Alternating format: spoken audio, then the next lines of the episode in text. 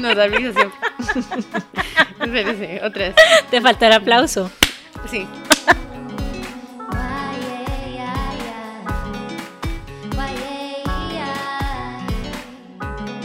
Qué intensidad. Bienvenida Dani al episodio de hoy de Qué Intensas. Posiblemente muchos de ustedes la han escuchado, eh, la han visto, perdón, en Instagram, en su cuenta Quiere como vives. Dani es una amiga muy querida. Nos conocemos desde hace cuántos años? Como del cole. Muchos. Ajá. Desde el cole y hemos querido tenerla en el podcast hasta mucho tiempo, así que estamos muy contentas de que nos estás acompañando. Yo estoy súper contenta que me hayan invitado y de estar aquí.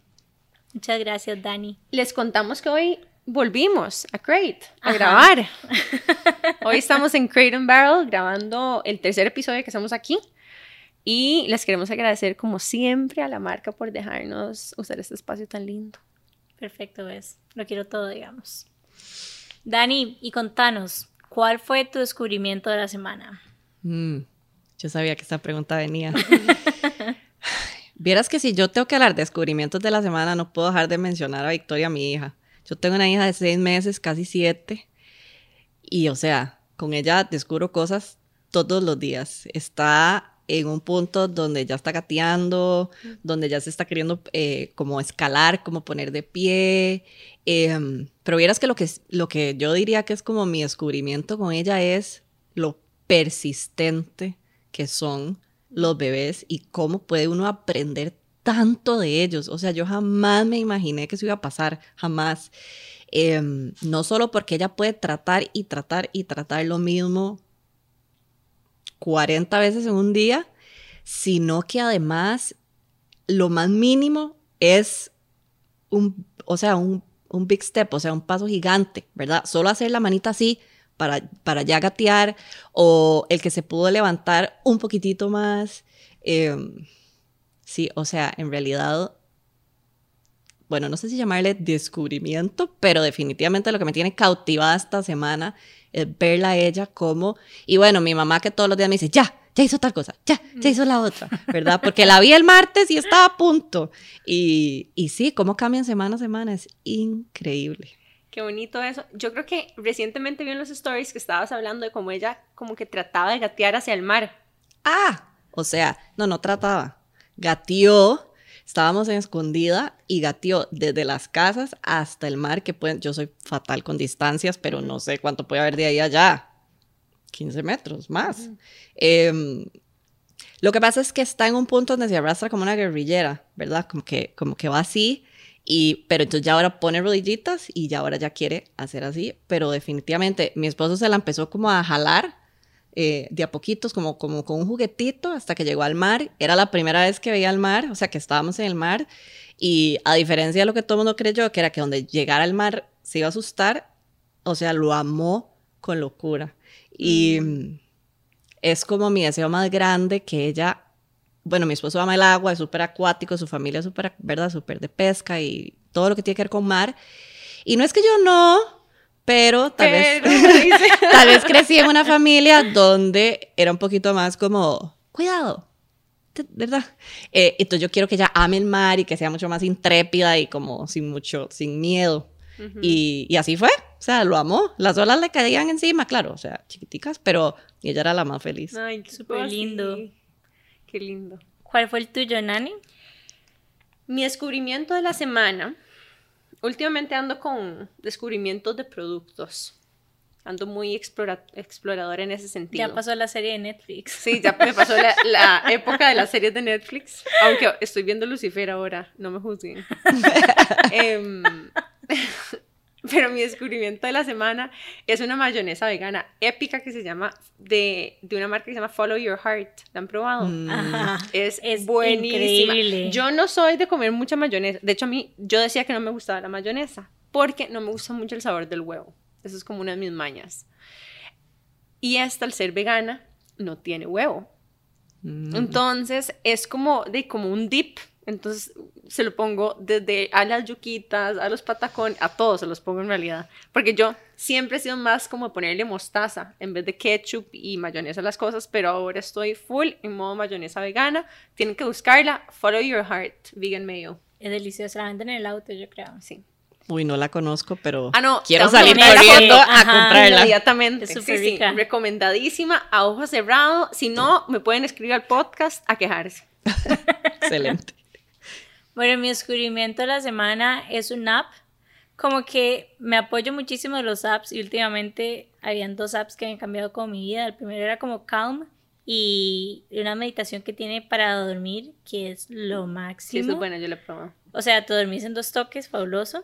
Después descubrí uno que se llamaba como Fitness Pal, que es como para llevar como, como un tipo de journaling de comida. Pero entonces, para alguien que no sabía nada como de alimentación, ha sido como mind blowing y súper educativo. Y ahora descubrí uno que espero que se vuelva así de importante, que se llama Wallet. Y es que nunca he llevado como nada de mis finanzas. O sea, como que nada más gasto lo que gasté en lo que haya gastado. Pero quiero usarlo como una herramienta. Dani acaba de alzar la mano, y posiblemente muchos de ustedes también. Pero es una app súper fácil en el que vos pones como qué tenés de ingresos, qué tenés de gasto y en qué categoría. Entonces, como súper user friendly, te va diciendo en qué es lo que gastas. Y puedes subir las facturas y todas las cosas que haces, como fotos. Posiblemente sí, solo que ya, digamos, para mí ese paso de subir facturas ya como que ya es too much para Yo mí. toda intensa con la documentación, como si fuera una investigación. Como si fuera una investigación. Yo no, no, no es tan importante para mí. Entonces, es Yo, ¿a como- dónde están los documentos primarios? Como el latte Starbucks, ¿a dónde está? No, no, no. O sea, es como nada más llegas, pones el monto, de qué cuenta lo estás agarrando y en qué se hizo el gasto y listo, y te va llevando como un mini balance. Entonces lo estoy haciendo como una prueba para ver en qué es en lo que gasto. Y me parece como una herramienta súper valiosa porque también como que al llevar como un tipo de journal de esto, sos como un poco más consciente de los gastos que haces y no Claro. nada más llegas y... Y no solo del monto, sino de en qué, Exacto. conocerse a uno mismo a través de en qué, veas, es un proceso de conciencia también. Ajá. Entonces, ese fue mi descubrimiento. Hablando de apps de ese estilo, hay otro app que yo soy súper fan, que de hecho Jimmy y yo usamos, que se llama Splitwise. Súper bueno Esa no también. lo conozco. Ah, no, no, no, es buenísimo también. y súper user Ya me monté sobre el descubrimiento de la semana de, de- de Jimena, pero tienen que conocer esto. Splitwise es algo en lo que, digamos, si vos tenés eh, gastos compartidos con alguien, Como en viajes. En viajes funciona puede ser en genial. viajes, puede ser en gastos de la casa, con tu pareja, para llevar la cuenta de quién pagó qué, cuándo y cuánto le debe quién a quién. Y se hacen las transacciones inmediatas. Entonces, por ejemplo, si yo- vos pagaste, no sé, tres meses la luz y él pagó tal cosa, se hace una, una cancelación de si, ¿verdad?, de quién se debía qué. Entonces, por ejemplo, si uno tiene eso con amigos, uno puede decir, bueno, yo te invito a estas vibras y las pongo ahí. Y no tenés que acordarte quién pagó la última vez, sino que inmediatamente ahí las van poniendo. Obviamente nosotros tenemos uno para que intensas y obviamente Nane tiene todo documentado, con todas las facturas, número de referencia, todo. Pero no se podría esperar menos. O sea, Dani lo va a escuchar de este app y me va a decir, lo estamos bajando ya mismo. Es buenísimo. Y yo creo que ese tipo como de conciencia económica y financiera es muy importante. Es súper Ahora, importante. antes del podcast estábamos hablando de esto, ¿verdad? Como uno de los retos que hemos enfrentado como emprendedoras y, y en lo que nos hemos enriquecido a partir de la maestría muchísimo, ha sido en educación financiera. Y en perderle también como el miedo a los números. O sea, como que yo antes lo ignoraba y creo que también era como mi inconsciente, que es como, no, no me gustan los números, no sé qué. Entonces como que lo bloqueaba, pero obviamente esa no es la manera de, de seguir con mi vida, digamos. Entonces fue como un ya, después de haber pasado finanzas corporativas, el trauma y todo lo demás. Yo he sido traumatizada. Ya, exacto. O sea, no les puedo explicar lo que fue ese examen. Después de eso, como que ya estamos preparadas o ya me siento preparada para tener un control sobre mis finanzas. Todo está en conocer, ¿verdad? Como la relación que uno desarrolla con las cosas. Eh, traer con, como ponerle luz, conciencia y, y perderle como el miedo. Sí, totalmente. Conciencia es, es clave. O sea, para Clave. mí era un toque difícil como todo esto de la meditación y la conciencia, como que no entendía de dónde venía y lo veía como un poco en el aire. Pero desde hace como año y medio, gracias a, mi compañerita que está la par mía, a Nani, que nos empezó a meter en el mundo de la meditación. Bueno, no, Voces Vitales también. Sí. Voces Vitales fue full desarrollo de, de conciencia, como que soy más consciente de las cosas que hago, por qué hago las cosas, por qué reacciono de tal manera, cuáles son los juicios que me hago constantemente a mí misma, a los demás, etcétera. Es como O sea, es como mind blowing, la verdad. Pues vieras lo que disfruto de escucharte decir eso, porque eso es parte de lo que yo trabajo, enseño en el día a día, y escuchar que alguien eh, haga ese trabajo y se sienta así de bien, es como que yo siento que el corazoncito me explota. es demasiado importante y más allá, porque quiero que hablemos de meditación y quiero que hablemos de conciencia, pero quiero incluso como que agradecerte por reconocer eso también, porque es tan importante a veces para nosotras cuando somos emprendedoras sentirnos validadas por alguien que vivió una buena experiencia de lo que nosotras compartimos y ofrecemos. O sea, si hay algo que por, por lo menos a mí me, me da, es como mi motor para continuar, es saber de que alguien que probó lo que yo estoy tratando de compartir, sea a través de mí o a través de otra persona, logró mejorar algo en su vida, ¿verdad? O, o se siente mejor después de eso. Totalmente. Sí, que te agregó valor. Totalmente de acuerdo con vos. ¿Cómo te hace sentir a vos cuando una cliente dice, o sea, épico, me, me encantó, esta es la foto y vos ni siquiera se la pediste? Es como, es, o sea, como vamos a ver, los emprendimientos son una matada. Los emprendimientos, todas las personas que digan que se van a ser emprendedores porque quieren ser sus propios jefes, es como reality check, la vida no es tan linda. O sea, los emprendimientos vas a terminar trabajando el doble, vas a tener demasiados altibajos porque un día te sentís como así top, mega top, y después es como, y ¿qué estoy haciendo yo acá? ¿En qué me metí? Soy una embarcada. O sea, como que es, una, es un roller coaster ahí súper intenso, pero también, o sea, también es súper, súper lindo. Entonces es como, como que estos, estos momentos mágicos, no sé, para mí era mucho como las ferias, como ir a las ferias y ver a una clienta y decirme como, Jime, amo los aretes, no me los quito, ¿qué es eso tan divino? O sea, y verlas inclusive, ni siquiera es como que me digan nada, verles como el body language cuando se ponían las piezas y todo como que se sentía tan, tan bien, es como la gente puede decir como que es como, no sé, medio superficial, como moda y todo eso, pero en serio, o sea, vos ves la reacción de la gente cuando llega y se prueba cosas y etcétera, y realmente como un empoderamiento interno, sea la razón que sea. Entonces, como que ver eso se siente bien y es lo que en realidad te permite como salir adelante de todas las cosas terroríficas que uno pasa como emprendedor. Es como de ahí es donde agarrar la fuerza en realidad. Completamente. Es como conectar con la belleza desde todas sus formas, ¿verdad? Y todo lo que eso le trae a nuestra vida. Es como buenísimo.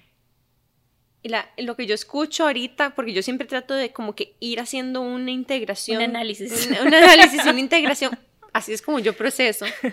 Eh, lo que es como así me está brincando es sentirnos vistas como emprendedor, emprendedoras, ¿verdad? O sea, ya sea a través de que alguien nos agradece por el trabajo o a partir de, o sentirnos validadas. Es demasiado importante la validación porque en otros contextos tal vez la validación se obtiene mucho a través de eh, la parte económica, como cuánto te pagan por esto, ¿verdad? O, y, y eso es todo un tema con el que yo incluso he como, ¿verdad? revisado mucho de hecho, esto toca tanto el tema antes de las finanzas como esto, y es cómo yo, digamos, le asigno valor a lo que yo hago y cuál es mi relación con el dinero a partir de eso.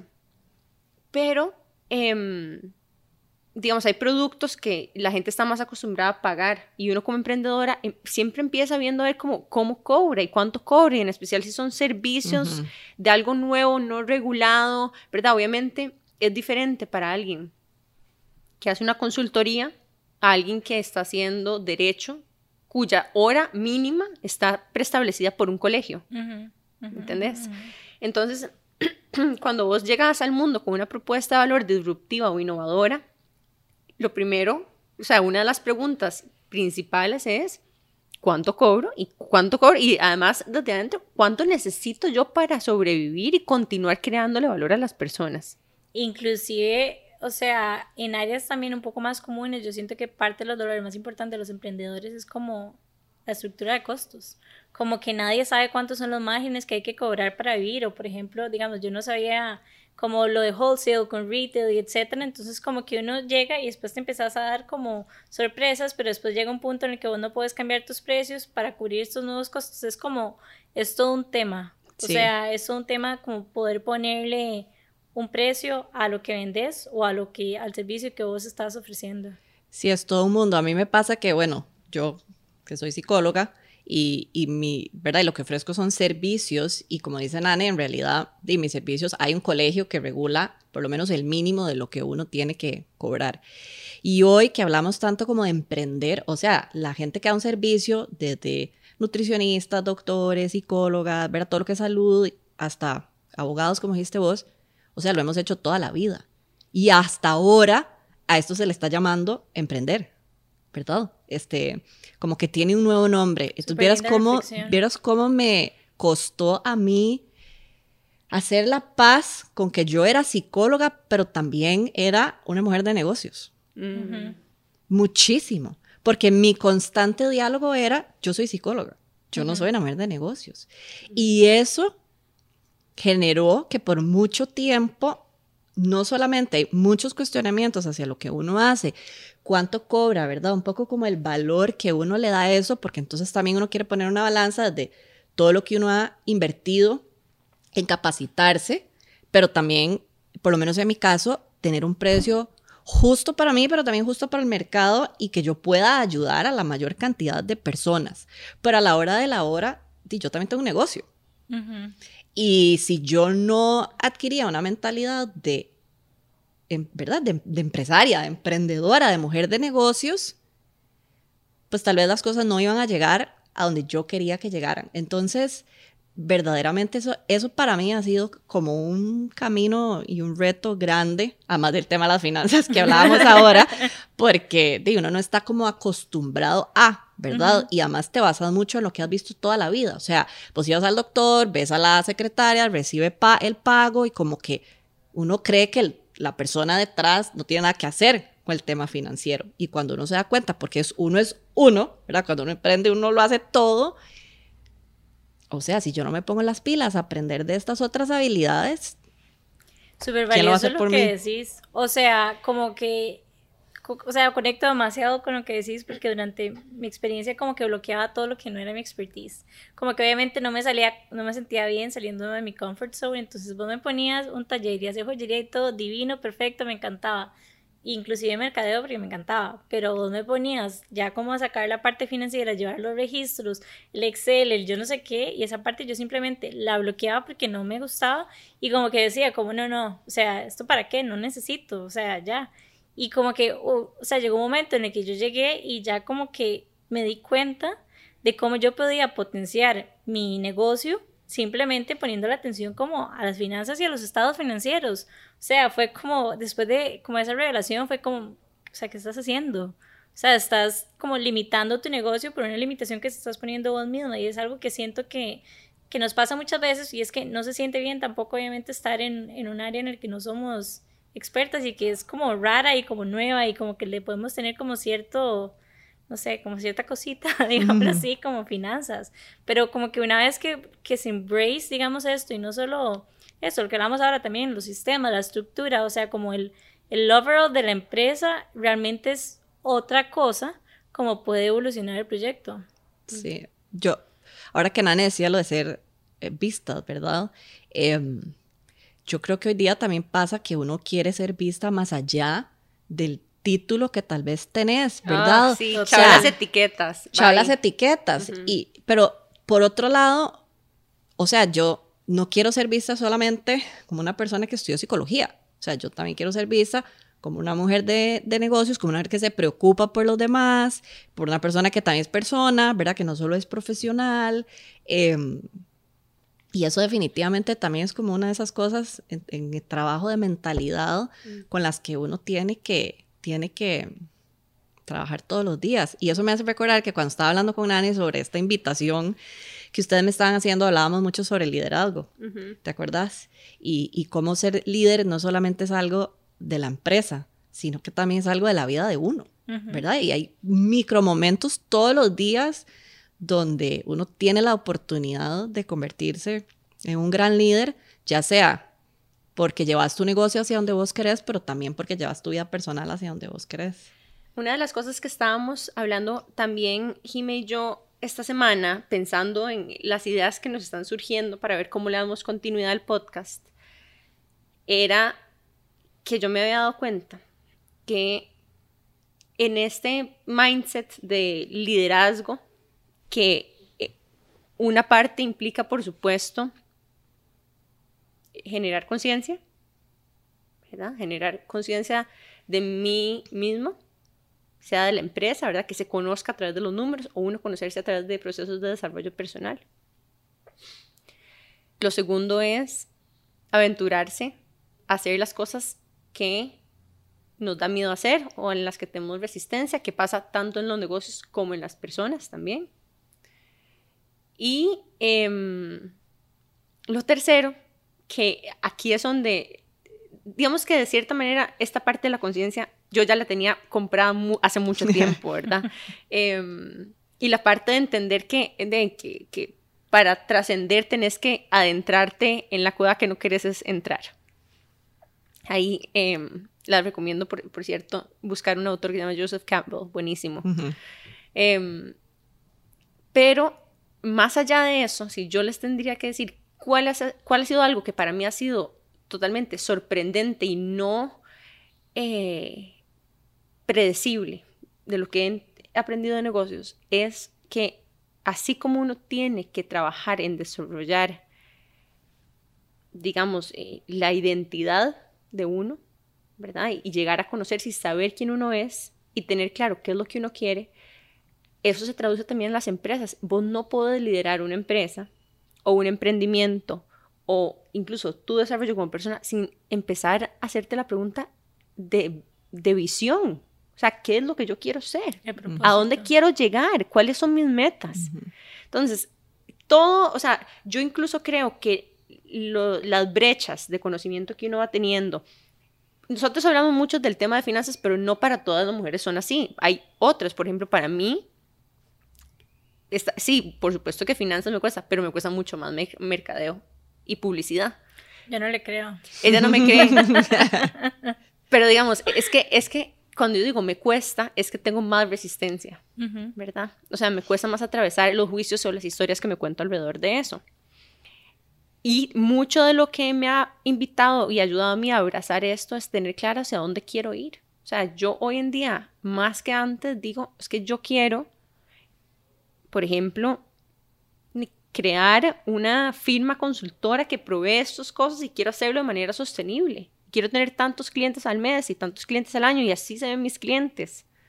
Y ese es el tipo de servicios que quiero dar y ese es el tipo eso es lo que necesito cobrar para ser sostenible. Entonces vas y armando el muñeco por partes, pero por lo menos podés imaginarte el muñeco.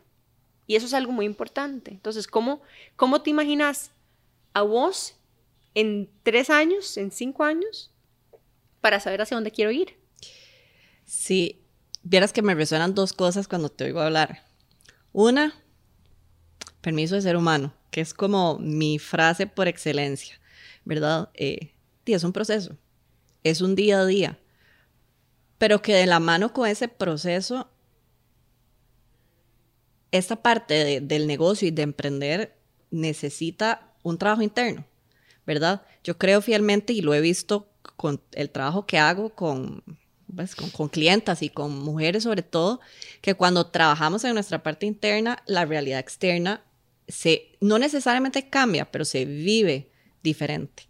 Em, porque es importantísimo esa parte del trabajo que uno hace en uno, ¿verdad? Invertir en uno al final es la mejor inversión que vas a poder hacer para que se manifieste eh, ahí afuera como sea que vos querés que se manifieste. Y de ahí viene el trabajo de conciencia, de ahí viene el trabajo de mentalidad, de ahí viene el trabajo de, de perspectiva, de un montón de cosas.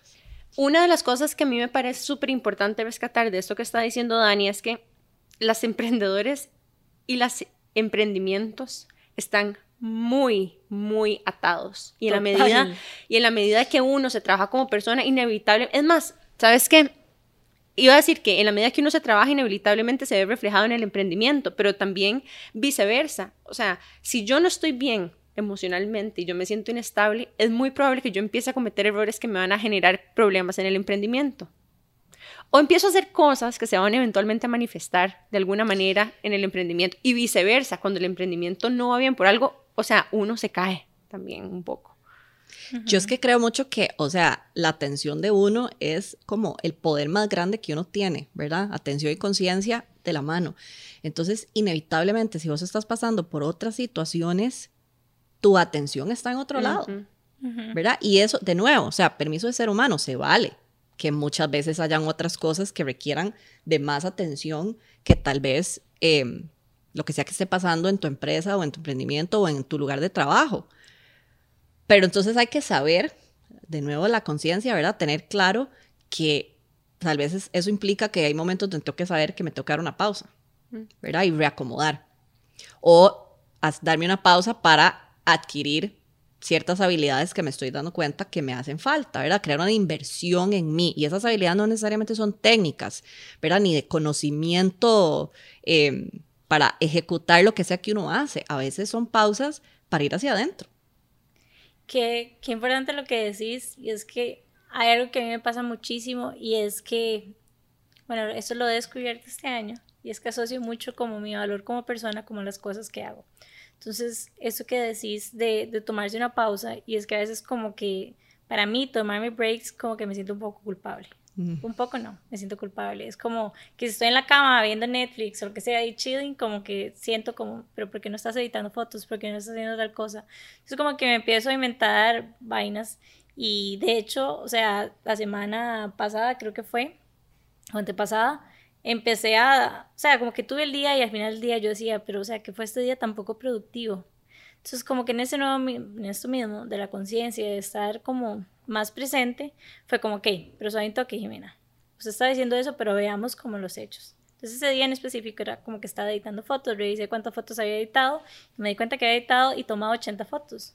O sea, jamás había sido un día no productivo, especialmente para alguien que no es fotógrafa y que estaba como experimentando algo nuevo y está como esa curva de aprendizaje. Entonces después de ese momento, me hice una petición a mí misma y era como que si estaría dispuesta a considerar no ser tan, tan dura conmigo, conmigo misma, ser más empática y no agregarle, o sea, no, no creer que mi valor está en las cosas que hago. Entonces, obviamente, hacer estas peticiones no es como tan fácil porque, ¿verdad? Hay como un cerebrito ahí que ya está, ya tiene su caminito.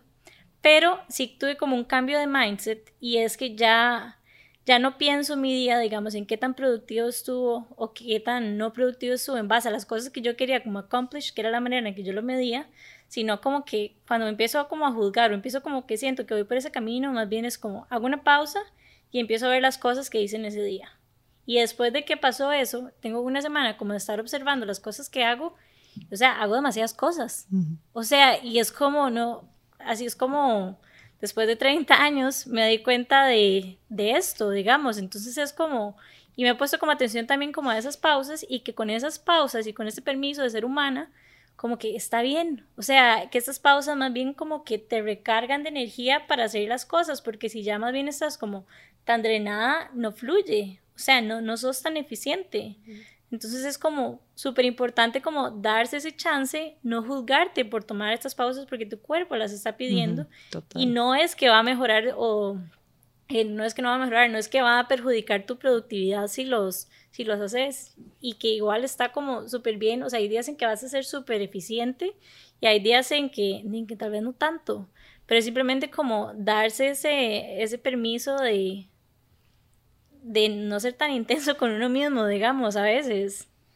Sí, mm. vivimos en una sociedad que glorifica el, ¿verdad? El, el go, go, go, o sea, el, no parar, el no descansar, el no entonces, definitivamente solo nosotros con nosotros mismos podemos como, ¿verdad? Como respirar, hacer esa pausa y eso que vos decís, observar qué es lo que tal vez sí he, o sea, qué es lo que he logrado, de nuevo, cambiar como mi perspectiva, un poco como cuando hacemos prácticas de gratitud, ¿verdad? Que es como, ok, cambio mi atención de aquello que tal vez en este momento no se está presentando para mí a todo lo que en realidad sí está ahí para mí. Entonces, un poquito como en la misma línea, ¿verdad? En lugar de poner mi atención en lo que tal vez no se ha logrado hacer, pongo mi atención en lo que sí he logrado. A mí me pasa, este mes he estado como súper presente con el tema de que cuando Victoria duerme o o sea, tanto sus siestas como se fue a dormir ya para la noche, em, mi cabeza iba mucho a trabajo.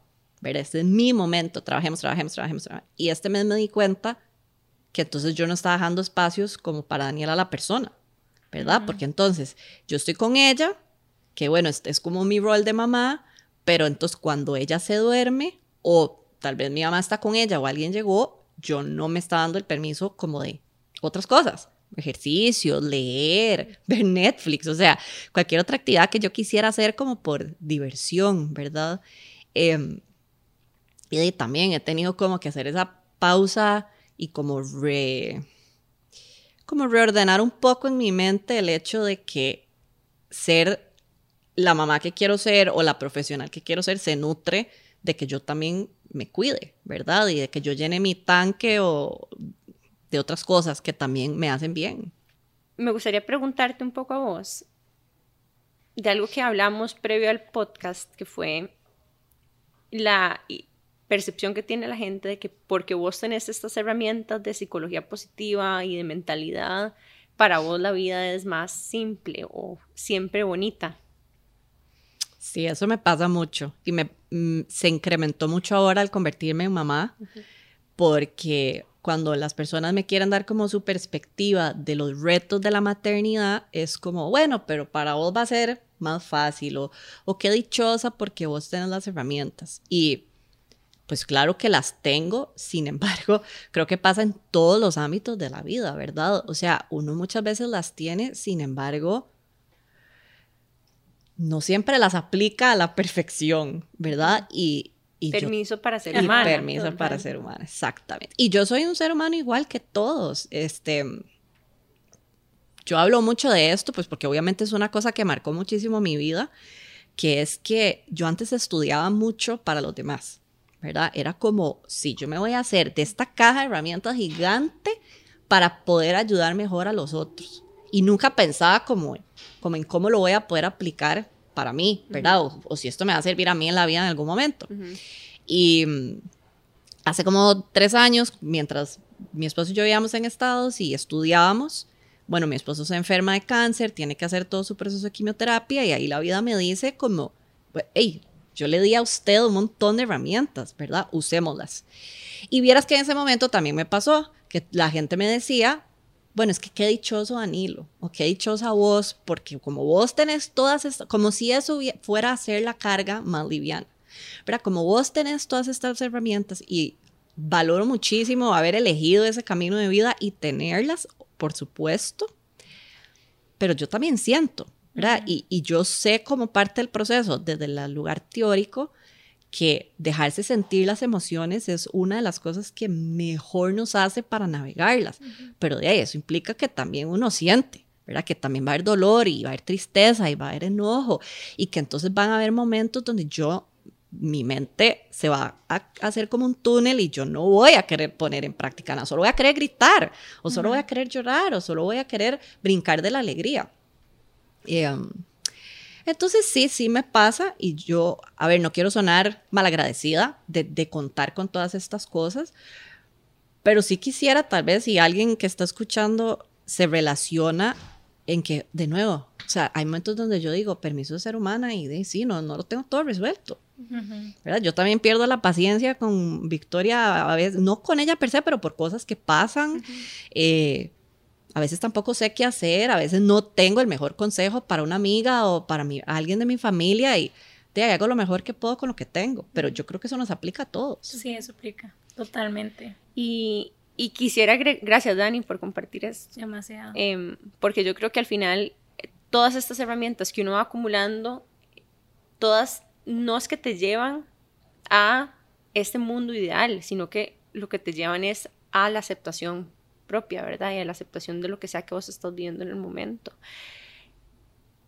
Y en torno a estas herramientas, una de las reflexiones que estábamos haciendo era que al final las herramientas, en el momento más crítico, es donde es más difícil aplicarlas. O sea, casi que cuando las cosas no están tan mal, estás explorando, están poniéndolas en prácticas, uy, súper, eh, meditación por aquí, eh, comunicación empática por allá, por aquí journaling de gratitud, chiquilín, you know, ahí, la, la, la, la, la, ¿verdad? Y de repente, pla, te llega el golpe, ¿verdad? O te llega la caída y ahí decís como, bueno, me quedan como, eh, estoy usando como el 10% de esto que tengo por aquí y el 5% de esta otra cosa que tengo por allá y lo que, o sea, literalmente lo que uno usa en ese momento es lo que realmente integró de aquello que viene practicando. Entonces, la propuesta era ver estas herramientas como un entrenamiento para que cuando llegue un momento difícil, van a haber residuos de eso que vas a poder aplicar. Tal vez no todo, pero partecitas de eso. Entonces, cuando las cosas tal vez, ¿verdad? Aprovechen las oportunidades que tienen para conseguir herramientas, porque cuando se viene, se viene. Y es muy difícil aplicarlas al pie de la letra en ese momento. Completamente. Inclusive porque, el, o sea, el estado de la mente de uno está en otra cosa, ¿verdad? En supervivencia pero porque así funciona nuestro sistema, es lo que está diseñado a hacer. Entonces, eso que decía es clave, yo, lo, yo se lo trato de enseñar a las personas con las que trabajo todo el tiempo. Usemos cada momento de nuestro día, pues, sin que sea, ¿verdad? Sin ponernos obsesivas con eso, pero como un entrenamiento. O sea, no esperemos el momento duro eh, para decir, ah, ahora es cuando voy a meditar. Ah, ahora es cuando, sí, cierto, me ven a enseñar. O sea, porque además eh, state of mind no está para eso. la claridad eh, mental está cuando las cosas están bien y entonces ahí es donde yo más me debería de preocupar por decir, ok, voy a meditar, voy a hacer esta herramienta, voy a poner esto en práctica, como entrenarnos para ir al gimnasio, ¿verdad? Que es como, o sea, no es como que uno llega un día y dice, ok, voy a alzar 30 libras, ¿no? Y a ver que empezado en 2 y 3 y 5 y así con todas estas herramientas porque tal vez ese día solo le vas a ver el 5% de lo que según vos tenías ahí en tu repertorio, pero tal vez ese 5% va a ser suficiente, ¿verdad? Entonces, qué importante hacer eso. Y quiero agregar que yo creo que esto pasa mucho porque vivimos en una cultura, lo que yo llamo el efecto pastilla. O sea, nosotros esperamos que algo pasa, yo me tomo la pastilla, el dolor de cabeza se me fue en una hora, media hora. Y pensamos que en el tema de crecimiento eh, personal y en el tema de salud mental y emocional funciona igual, ¿verdad? Sí, cierto, yo sabía que esto existía, lo voy a poner en práctica, media hora se fue. No pasa así. Si no son acciones diarias, es, es difícil, no voy a decir que no puede pasar, pero es difícil que veamos el mismo efecto que estamos esperando. Me recuerda el episodio con Mari Om, que decía la resiliencia es un músculo, donde ella habla como también de cómo la práctica de salud mental o de bienestar integral realmente es una de las cosas más de, que nosotros entrenamos, así como la salud física. Total. Yo creo que no es ni siquiera solo la salud mental, o sea, es como todo en la vida. O sea, inclusive como, no sé, por ejemplo, las relaciones, es como que las vas como nurturing como poco a poco, con cositas pequeñas, o por ejemplo, no sé, ir a como aprendiendo sobre herramientas, por ejemplo, para nuestros emprendimientos. O sea, es como todo en la vida, es como irlo asimilando, nuevamente tratando de siempre ser una mejor versión de nosotras mismas, para que en el momento en que tengamos que lidiar con la situación que sea, en el ámbito que sea, estemos un poquito más preparados para salir adelante. Todo es aprendizaje al final. Ajá. Todo es crecimiento. Ay, sí. Siento que podríamos hablar por horas más de esto, ¿verdad? Este, bueno, ya nos estamos llegando al, al top of the hour, pero eh, Dani, demasiadas gracias por la conversación de hoy. Eh, me quedo muy contenta y muy, muy feliz de que nos acompañaste. ¿Cómo te sentís? Ah, yo te dije, yo puedo hablar por horas. si no me paran, yo aquí me quedo el resto del día. No, chica, súper agradecida. Eh, de que me invitaran a, venir a compartir con ustedes y, pues a compartir con todas las que las escuchan eh, de todos estos temas que siempre son tan, ¿verdad? Tan necesarios y que además también, ¿verdad? Darnos el permiso de ser humanas es entender que no estamos solas. Bueno, de hecho, justo te iba a preguntar que cuál te gustaría ser una frase, una cita que le gustaría, que te gustaría compartir con las personas que nos escuchan. Esa, total y completamente, ¿verdad? O sea, yo, es algo que yo repito y me lo repito diario, ¿verdad? Cuando algo pasa y tal vez yo tenía una expectativa diferente, es como, o sea, darme el permiso de ser humano. Y eso va de la mano no solo con que nos podemos equivocar, sino también con sentir, ¿verdad? Con, con invitar a las emociones a llegar. Ahí, ahí ahora lo veo muchísimo, una constante de rechazo mis emociones, ignoro mis emociones, que no aparezcan, sobre todo porque se perciben como